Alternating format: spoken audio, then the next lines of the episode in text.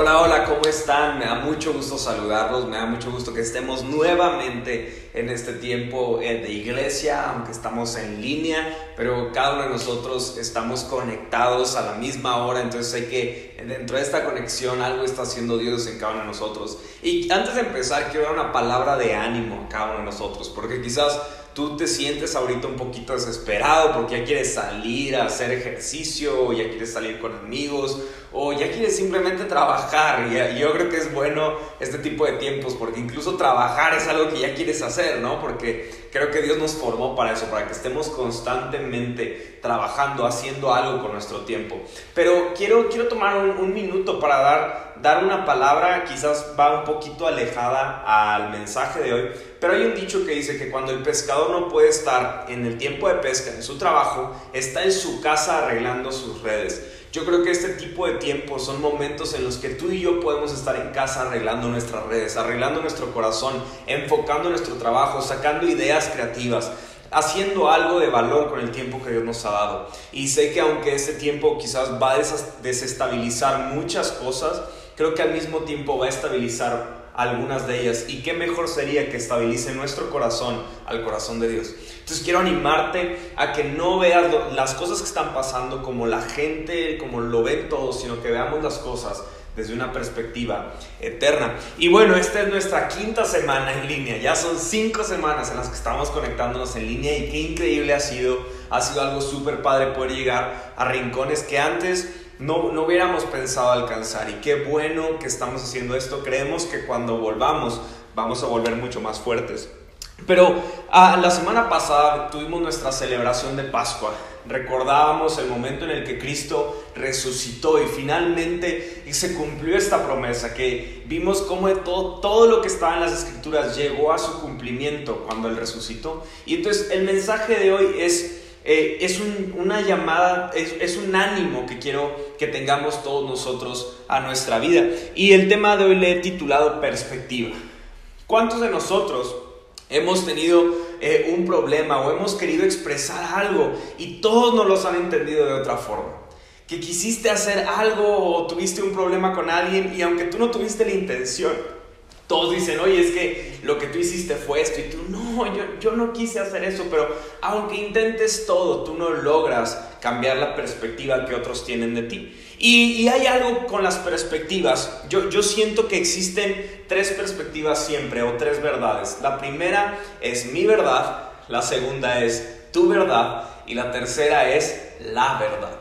Y en perspectivas es algo muy común que lo podamos ver. Eh, comúnmente vamos a ver este tema eh, muy ligado a los problemas que tengamos. En las perspectivas siempre van a haber opiniones alternas y va a existir la verdad que quizás aunque nosotros no la queramos ver, sí existe. Y entonces en toda esta situación, en todo lo que, lo que estamos pasando, las perspectivas se suelen ver, no sé, quizás tuviste tú un mal día Quizás esto del coronavirus te tiene como loco y quizás algo que antes no te ofendería ahora te ofende porque tu perspectiva ha cambiado. Quizás un problema de tu trabajo que antes resolvías muy rápido o que antes ni siquiera representaba un problema por el momento en el que estamos pasando, ahora tu perspectiva sea distinta a los, a los retos que estás enfrentando. Entonces la perspectiva juega un papel muy importante en la vida, en nuestro día a día. ¿Cuánto más tomará de valor en nuestra vida cristiana o en nuestra relación con Dios, nuestra perspectiva. ¿En qué sentido? Lo hemos hablado antes. Quizás Dios está trabajando algo en nosotros, pero mi perspectiva no se alinea a lo que Él está haciendo en mi vida. Y entonces quiero, quiero que este tema nos enfoque a esto. ¿Qué pasa en los momentos, en los casos, en los que ocurre un problema?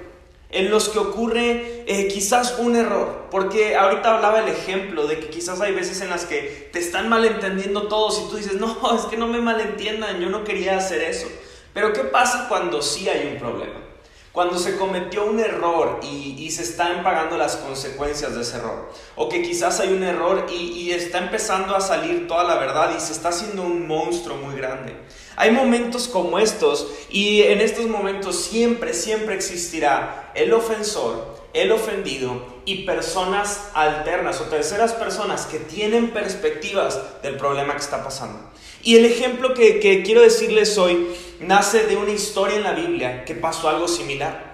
Yo recuerdo de chiquito que yo era muy travieso y en una ocasión yo estaba jugando en la secundaria mis hermanos, yo estaba esperándolos a que ellos salieran, pero yo estaba en la entrada y estaba nada más jugando allí en una de las jardineras que había y de repente llegó una niña y me pateó por la espalda y me caí y me raspé toda la cara. Y yo tendría 6 años y ella era una niña secundaria, tendría 14 años, 15 años, no sé. Y entonces yo nada me acuerdo que me paré y vi que la niña se rió y se fue corriendo, ¿no? Mi mamá estaba a lo lejos viendo todo esto y se acercó ella y me dijo, Guille, ¿estás bien? Y le dije, sí, y, y me recogió, fuimos con el director y le dijo, oye, esta muchachita de este salón acaba de hacer esto, ve lo que hizo con mi hijo. Y el director tuvo una respuesta muy, muy interesante porque dijo, yo no vi nada, entonces quizás su hijo se cayó solo, entonces yo no puedo hacer nada. Él no tiene por qué estar en la secundaria, él no tiene por qué estar aquí. Este lugar es solo para gente más grande. Entonces, prácticamente lo que él hizo fue, me lavo las manos. A mí no me importa, no me meta en esos problemas, señora, suficientes problemas tengo por aquí. ¿Cuántas veces así se han enfrentado las situaciones de injusticia que tú y yo podemos estar enfrentando? Que alguien que pudiera hacer que algo suceda simplemente dice, yo no me meto, a mí no me metan en sus broncas. Y entonces mi mamá salió muy ofendida, muy triste de la dirección y simplemente me agarró de los brazos y me dijo, Guille, en la vida van a haber momentos de injusticia en los que tú te tendrás que defender, pero por sobre todas las cosas, no guardes rencor y perdona a las personas. Yo simplemente no entendí mucho, pero mi mamá me dio una indicación, así que vi a la niña de lejos y le dije, te perdono. Ella se rió, no sé qué tanta cosa hizo, pero yo perdoné y para mí se saldó tanto que ni siquiera me acuerdo cómo era la persona, nunca supe su nombre. ¿Por qué? Porque en mi mente y en mi corazón yo perdoné a esa persona que me ofendió.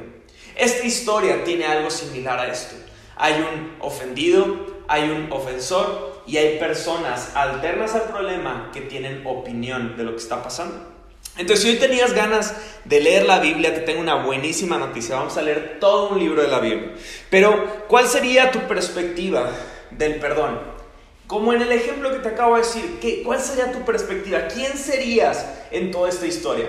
¿Serías quizás el ofensor? ¿Serías quizás el ofendido? ¿Serías quizás un director que se lava las manos? ¿Quién eres en los problemas? Cuando viene un problema a ti, quién eres. Vamos a leer el libro de Filemón. Si ya te has asustado con que vamos a leer todo un libro, es, un libro de solo un capítulo. Tan chiquito es que ni siquiera tiene capítulo 1, es nada más el libro, o sea, no hay, solo hay versículos, no hay capítulos. Y, y este libro es una carta que Pablo le está escribiendo a un hombre llamado Filemón. Y, este hombre llamado Filemón, no sabemos mucho de él, pero lo poquito que podemos saber de él es que tenía, eh, pues quizás algún poder adquisitivo importante porque tenía esclavos. No cualquier persona en ese tiempo tenía esclavos. Y entonces, ahí, es donde al principio empieza a, a volar nuestra cabeza porque dice, ¿cómo una persona cristiana tiene esclavos? Pareciera que eso es contradictorio, o sea, no está bien y porque tenemos una perspectiva actual de lo que es un esclavo. En aquel tiempo tú tenías esclavos y tus esclavos tenían derechos y literalmente el gobierno estaba vigilando que tú cumplieras los derechos de tus esclavos. Llegar a ser esclavo podía haber sido por muchas cosas, por deudas no saldadas, eh, por problemas que tuvieron mucho tiempo y te daban la opción de que o te meten a la cárcel o eres esclavo de esta persona por algún modo tú podías llegar a ser esclavo de alguien, pero normalmente había sido porque tú ya habías ofendido a esa persona de alguna forma y tú entonces le estabas pagando con tu trabajo a esa persona, pero también el que te tenía como esclavo tenía que pagarte, tenía que alimentarte, tenía que cuidar a tu familia y finalmente al cumplir un tiempo tenía que liberarte. Entonces, este Filemón tenía a un esclavo llamado Onésimo. ¿Cómo se llamaba? Espero que hayan repetido Onésimo conmigo. Pero, entonces, Filemón, en esta historia tenemos a Pablo, a Filemón y a Onésimo. Entonces tenemos estas tres personas. Y yo quiero darte un poquito de contexto de lo que está pasando en esta carta. Porque vemos que Onésimo de un día a otro dice, este es el día que encuentro mi libertad. Y entonces él estando en Grecia, en Colosas, se va de ahí, huye y le roba cosas a Filemón. No nos dice la Biblia exactamente si fueron bienes, si fue dinero, si fue qué, pero sí nos dice que le robó, se escapó y no, no dejó nada, no dejó nada a su paso, simplemente desapareció. Y vemos que en esta carta, el motivo de esta carta es porque Onésimo llega con Pablo. Pero entonces, de el llegar de donde estaba él en Colosas a llegar hasta Roma, fueron más o menos tres semanas, un mes.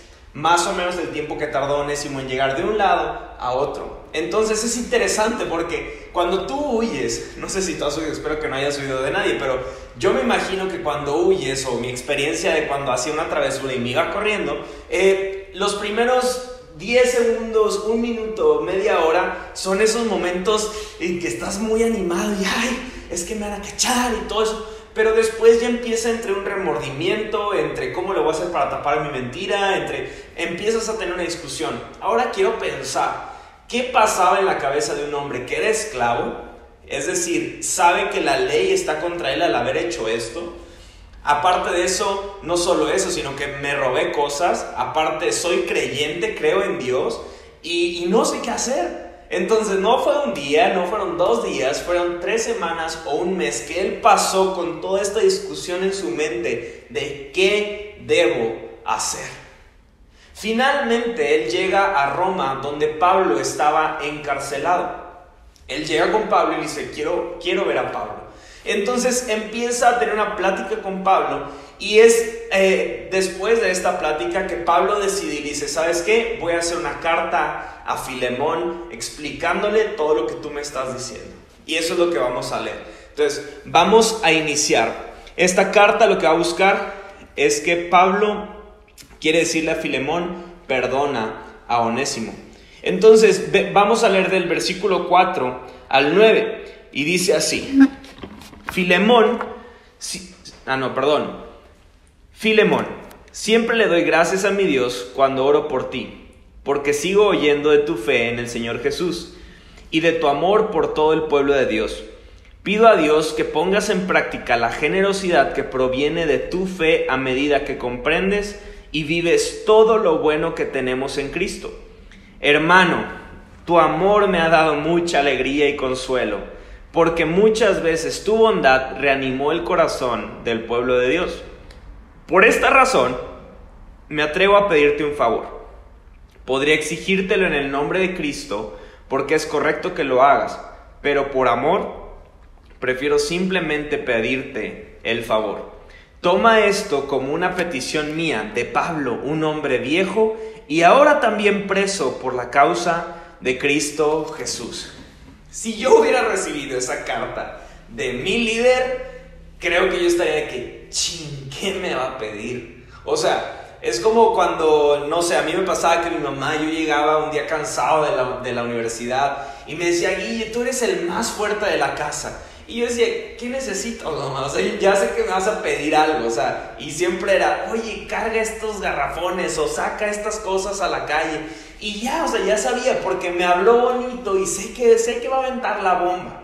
Aquí pasa algo similar. Él inicia como todos nosotros cuando le hablamos a un amigo a quien le vamos a pedir un favor. Hola amigo, ¿cómo estás? Él le hace algo similar. Filemón, siempre le doy gracias a Dios por tu vida. Uy, no, qué bonito se siente eso. Pero hay algo más que le podemos agregar de sabor. El nombre Filemón significa cariñoso. Entonces le está diciendo, cariñosito, ¿cómo estás? Doy tantas gracias a Dios por tu vida, qué buen muchacho eres. Entonces, obviamente es como esa escena que ves del papá chaborruco que se acerca con los cuates, ¿qué hago, pate? ¿Cómo es? O sea, está queriendo caerle bien, ¿sabes? O sea, está intentando caerle bien a este Filemón. Y entonces le está diciendo, ¿sabes qué? Te dije que te ves muy bien, te dije que has hecho ejercicio, te veo que, híjole, ya, ya no eres el que eras antes, ¿eh? déjame te pido un favor. Y entonces en todo este mensaje, eh, yo lo único que veo es que viene una bomba. Y cuando viene una bomba, a veces nosotros estamos atentos porque decimos, a ver, ¿qué está pasando aquí? Algo así pudo haber sentido Filemón Pero siento yo, el momento en el que digo, ya se puso fuerte, es cuando le dice, te lo podría decir como apóstol de Cristo, pero no te lo vengo a decir con esa autoridad, sino que te lo vengo a decir como amigo. ¿Qué me quiere decir esto? Que incluso él podría haberle dicho una orden, porque soy la persona que tú has puesto en tu vida para escuchar la voz de Dios y te estoy diciendo, te estás equivocando, pero prefiero hacerlo como un amigo. ¿Y qué significa eso? Es peor. Porque tus amigos muchas veces te van a decir las cosas que no quieres escuchar y no te los dicen con la palabra de amor que tú quisieras escuchar. A veces hemos visto que personas a quien más amamos son las que más nos lastiman, pero muchas veces no nos dijeron una mentira, sino que la verdad a veces de esas personas duele más porque te conocen muy bien. Entonces aquí Pablo le está diciendo, Filemón, tú y yo somos compas, te voy a decir la verdad, te voy a decir lo que necesito. Y, y es ahí donde quiero continuar leyendo. Vamos al versículo 10. Te suplico que le muestres bondad a mi hijo onésimo. Me convertí en su padre en la fe mientras yo estaba aquí en la cárcel. Onésimo no fue de mucha ayuda para ti en el pasado, pero ahora nos es muy útil a los dos. Te lo envío de vuelta y con él va mi propio corazón. Uf, esa duele.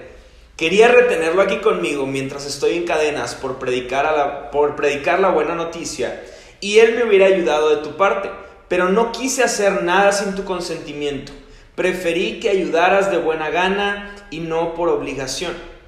Parece que perdiste a Onésimo por un corto tiempo para que ahora pudieras tenerlo de regreso para siempre.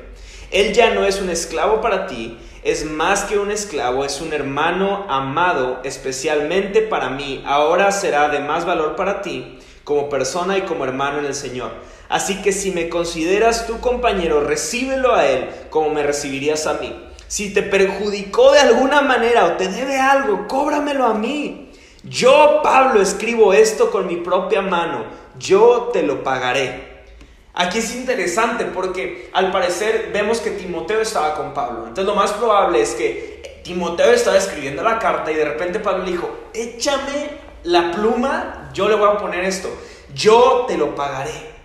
¡Wow! O sea, si me imagino esa carta de que la letra bonita de Timoteo y la letra toda fea de Pablo de que yo te voy a pagar. Y entonces le pone eso. Él se está, se está haciendo responsable de la deuda de Onésimo.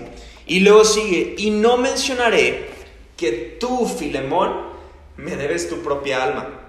Sí, mi hermano, te ruego que me hagas este favor por amor al Señor.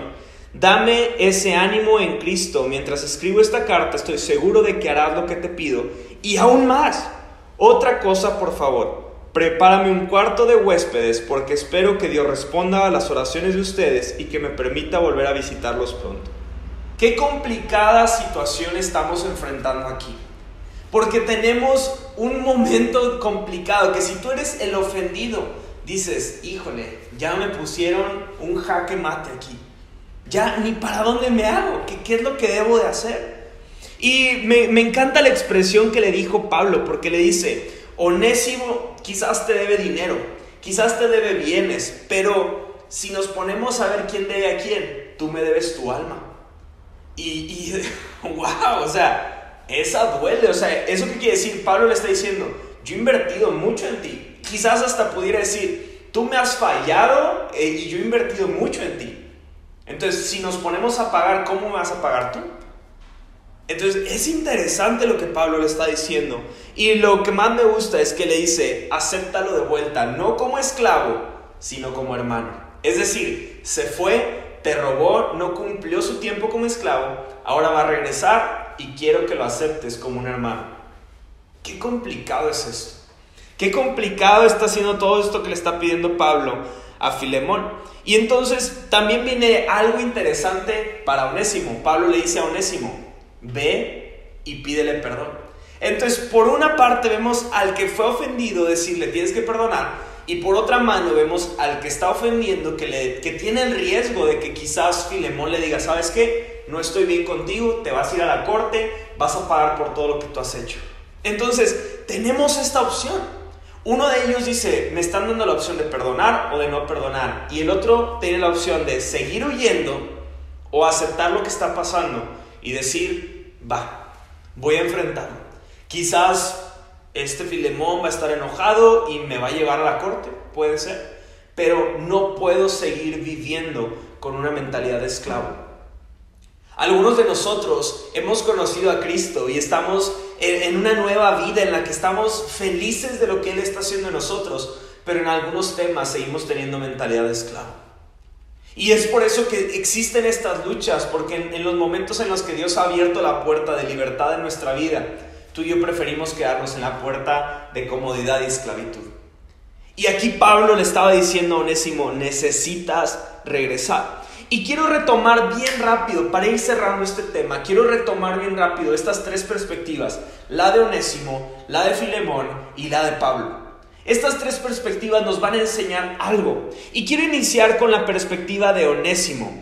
La perspectiva de Onésimo la podemos titular el que la regó el que se equivocó, el que tomó la mala decisión, el que hizo lo que, el que, hizo lo que quiso o hizo todo lo contrario a lo que le dijeron que hiciera. Ese es Onésimo. Entonces, quiero tomar el versículo 11 que dice, Onésimo no fue de mucha ayuda para ti en el pasado, pero ahora nos es muy útil a los dos. Muy útil a los dos. Aquí es algo bien interesante porque está haciendo este Pablo un juego de palabras con el nombre de Onésimo. Porque el nombre de Onésimo significa útil.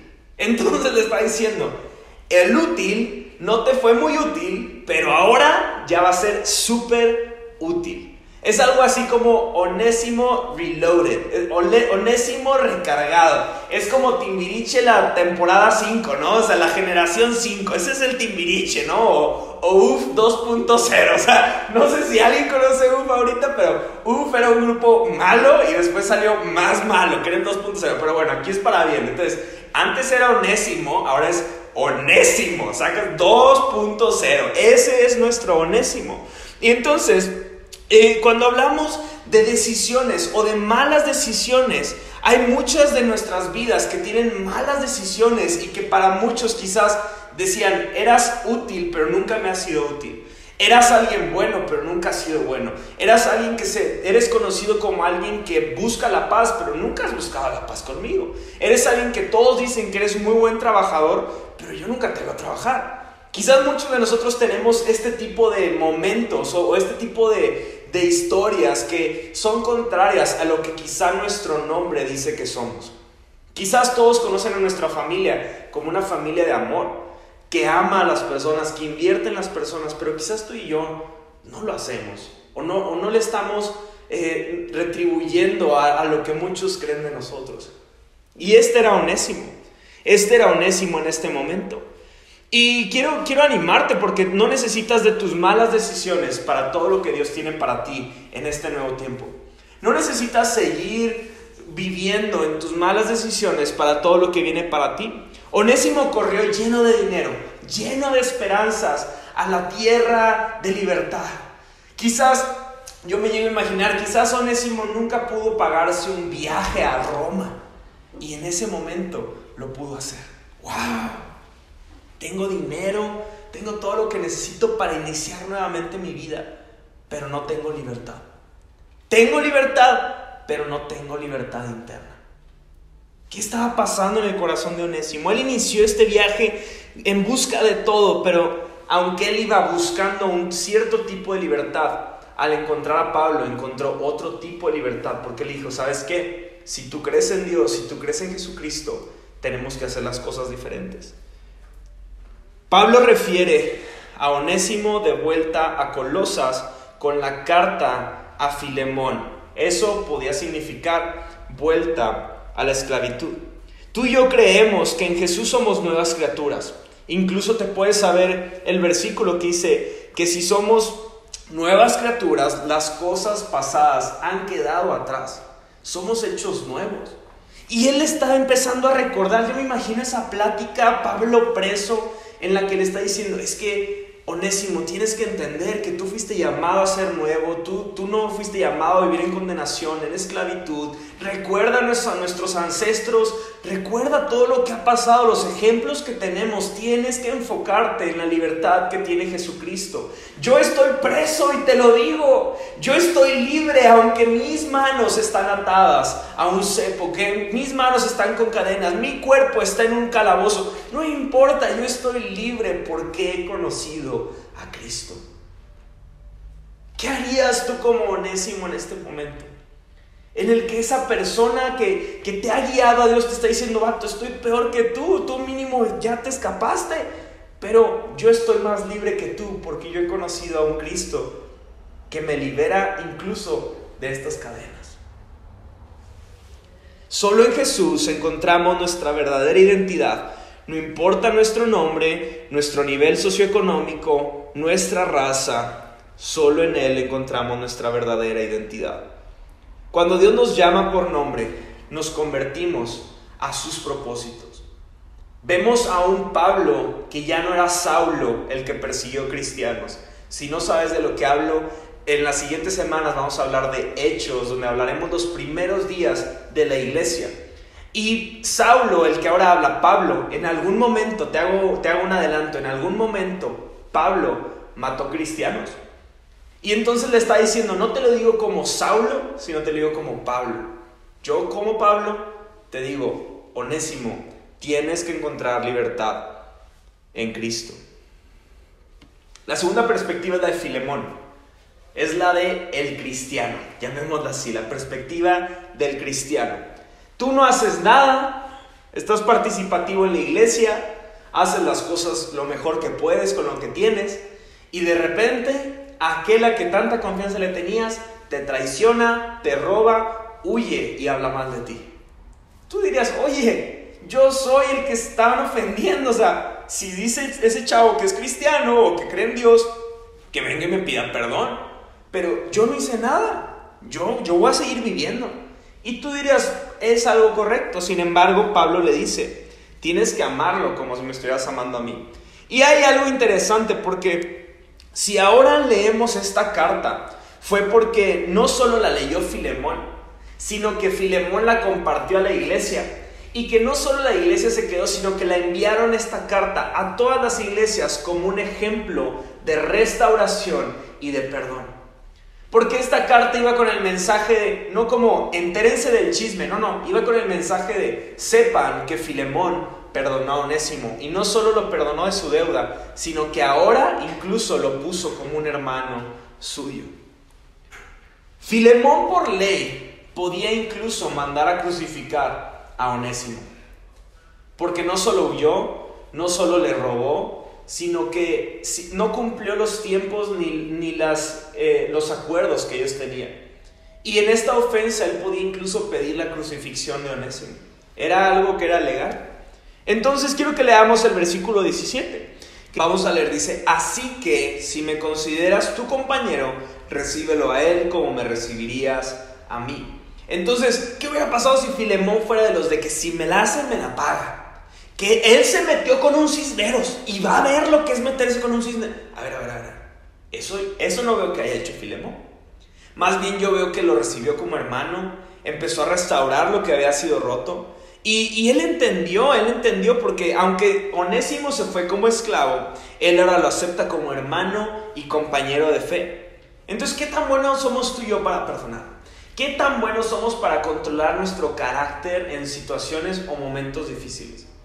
¿Eres alguien pronto para enojarte o eres alguien que suele perdonar, suele restaurar las relaciones? ¿Has pasado por algo similar? ¿Cómo has actuado? ¿Qué es lo que tú has hecho? Normalmente alguien que no ha decidido tratar áreas de carácter se compara a lo que otros hacen. Oye, es que yo vi que esta persona lo hizo de este modo, creo que lo debemos de hacer del mismo modo. Pero si el modo en el que las personas te están diciendo que resuelvas tus conflictos no es en la justicia de Dios, cuidado. Cuidado porque quizás estás juzgando sin gracia. Y ahora quiero ser muy puntual en decir, hay momentos, y yo he estado presente en momentos, en los que ha habido problemas, situaciones en las que hemos acudido al poder judicial o al, poder eh, que puede hacer algún tema importante en impartir justicia en nuestra nación.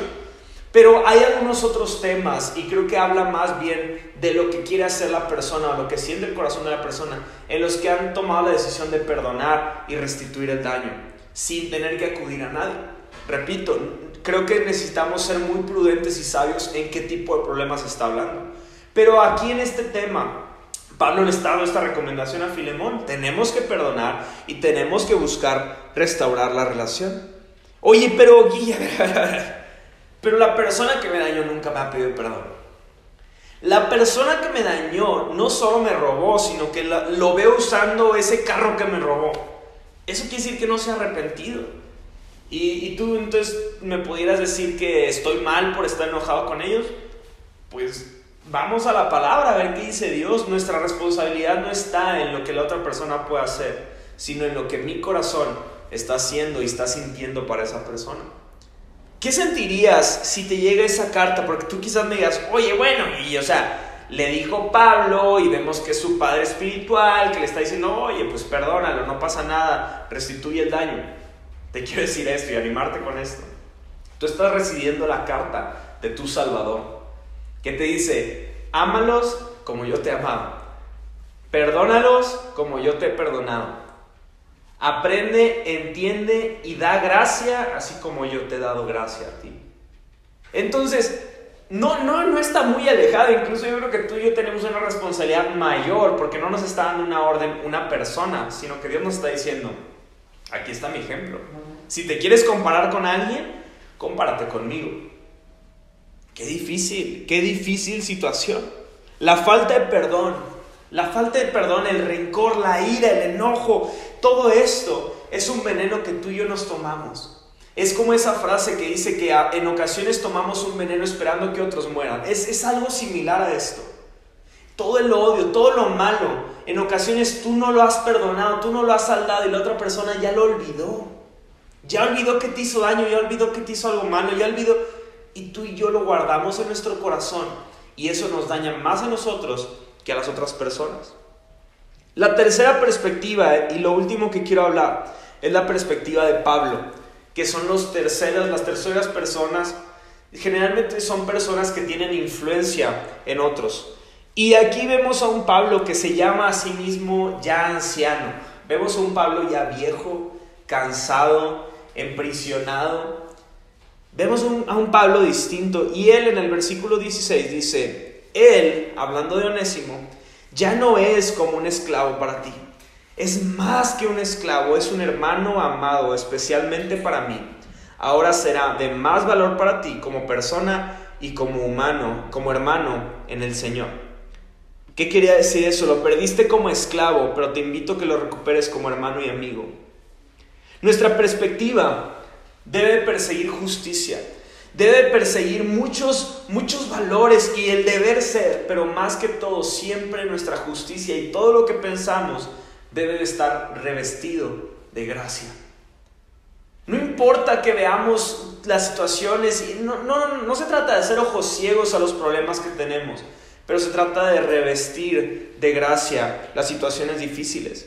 Pablo entendía que su propósito era poner su vida por otros. Sabía que su llamado era, incluso estando en la cárcel, animar a otros a no vivir emprisionados. Él sabía que tenía un, propósito, él confiaba en la siguiente generación, aún estando prisionero. Y la, la enseñanza que nos da Pablo aquí, estando en sus cadenas, es que tu situación no define tu propósito. El coronavirus no define tu propósito. Vivir tu propósito cambiará tu situación y te dirigirá a una dirección que tiene metas, que tiene algo de parte de Dios para tu vida. Pero es importante que no vivamos afanados a nuestra situación. Pablo decía, estoy en cadenas, pero aún aquí puedo enfocar a las personas a Jesús. Ese es mi propósito. Y aquí hay algo interesante, porque en ocasiones tú y yo marchamos contra las injusticias sociales, pero muchas veces no cambian nada. En muchas ocasiones esto no cambia nada. Llevamos a la gente a, estas marchas y todo y no cambia nada. Ocurriría un cambio si llevamos a esa misma gente a Cristo. ocurriría algo muy interesante porque a lo largo del ministerio que estuvo Jesús en la tierra, no lo vemos marchando ante la injusticia social. No lo vemos marchando contra el imperio romano opresor. Sin embargo, lo vemos viviendo principios principios y hábitos, eh, vemos cómo regresa la dignidad humana a las personas, vemos que viven en, una forma equitativa con los demás, que buscan hacer el bien ante las personas, pero antes que todo revestido de gracia diciendo lo que tú necesitas es conocer a Dios, es conocerme a mí, es conocer la vida eterna, es lo que más necesitas, porque es lo que realmente producirá cambios en nuestras vidas. No marchas para abolir leyes, sino corazones que conocen a su Salvador. Algunos de nosotros estamos atentos al avance del coronavirus. Sé que tú has entrado al mapa mundial donde están las banderitas, yo también entré. Algunos estamos muy enfocados a ese mapita, en el que vemos y decimos, ay, ¿qué va a pasar? ¿Qué va a pasar? Y todo. Estamos tan enfocados a eso como si de eso dependiera tu vida y mi vida. ¿Qué pasaría si ya estás contaminado de coronavirus y estás perdiendo tiempo viendo ese mapita? El reloj está contando. ¿Qué estás haciendo? Porque tu vida no depende del coronavirus. Tu vida está en, en las manos de Dios. Tu vida y mi vida están en sus manos. Dependen de Dios, no dependen de las situaciones. Como dije en estos días, en las siguientes semanas veremos una serie, una miniserie del libro de Hechos y en el tiempo de esta iglesia, de la primera iglesia, vemos que ellos estaban siendo perseguidos, asesinados, estaban teniendo un momento muy complicado en sus vidas. Sin embargo, sus vidas no dependían de las personas, sino que sus vidas dependían de Dios. Sus vidas no dependían de la persecución, sus vidas dependían de su Salvador Jesucristo. Eso es lo que Dios quiere hacer en nosotros, porque ni unas cadenas, ni el lugar más lejano y solitario te pueden separar del propósito de Dios. Onésimo, Onésimo, ese hombre útil, encontró su identidad luego de pasar días en los que su pasado peleaba con su futuro, no sabía qué hacer y entendía que no podía seguir viviendo como esclavo entendía que quería vivir una libertad como en ese momento la sentía, pero que en su corazón no había encontrado libertad. Porque huir, robar, buscar una mejor vida era la aspiración de todo esclavo. Mostrarse vulnerable era la actitud que Dios buscaba en alguien que lo ha conocido. No aquel que huye, no aquel que roba, no aquel que busca lo mejor, sino aquel que se muestra vulnerable y dice, me equivoqué. ¿Cómo puedo hacer para ser libre realmente.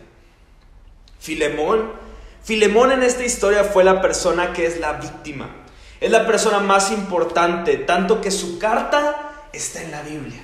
¿Qué harías que tu carta en la Biblia vemos que dice Guille? Carta a Guille. Uy, ¿eso qué quiere decir? La gente me conoció como una persona que restituí y perdoné a alguien que me ofendió. Mi ejemplo lo están replicando todas las personas porque dicen, así como lo hizo Guille, tienen que hacerlo ustedes. Eso habla de una persona que ha conocido a Cristo. Es lo que están diciendo de Filemón. ¿Qué, qué privilegio que mi carta está en la Biblia. Qué increíble que se hable de mí, pero lo más importante es que lo que las personas pudieron ver es que yo he conocido a Dios y por eso tengo una actitud de perdonar. La tercera persona que vimos aquí fue que Pablo estaba en, la prisión, sin embargo, a él no le importó, él no tenía nada que ver, ambos lo conocían como un líder, sin embargo, Pablo dijo, ¿sabes qué? Así se tienen que hacer las cosas, es lo que tenemos que hacer. Pablo pudo haber hecho lo que muchos hacemos, ¿sabes qué, Onésimo? Pues te recomiendo que pues busques ahí a ver si, si Filemón te perdona, pero pues no sé si lo vaya a hacer. Pablo pudo haber hecho eso, sin embargo, él se mete al problema y da su nombre y dice, si él no te paga, yo te pago. ¡Wow!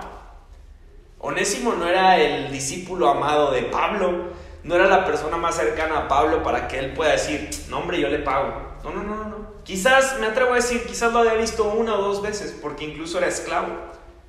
Sin embargo, Onésimo recibió la gracia de un tercero que dijo, tenemos que actuar diferente, si necesita que se pague algo, yo lo hago. Qué respuesta de Pablo. En lugar de que a él, a él lo liberaran, en lugar de Pablo decir, hey, si se acuerdan de mí, perdónenme. perdónenme ustedes y que me saquen de la cárcel porque yo ya no quiero estar aquí en la cárcel. No, hombre, Pablo dice, yo aquí estoy en la cárcel y ni me importa. Ya si me quieren matar, que me maten. Pero lo que sí, si ustedes tienen la oportunidad de perdonar y liberar a las personas, háganlo. Qué importante es que incluso en un momento tan difícil, Pablo está diciendo, haz a otros lo que quieres que te hagan a ti. Sé que a mí no me van a liberar de la cárcel, probablemente, pero ustedes hagan a otros lo que quisieran que hagan con ustedes. Seamos de aquellos que tienen un enfoque en lo eterno. Seamos de aquellos que son conocidos como personas que tienen un enfoque tan grande en las cosas que Dios tiene para nosotros, que lo que pase alrededor de nuestro mundo no nos mueva de donde estamos.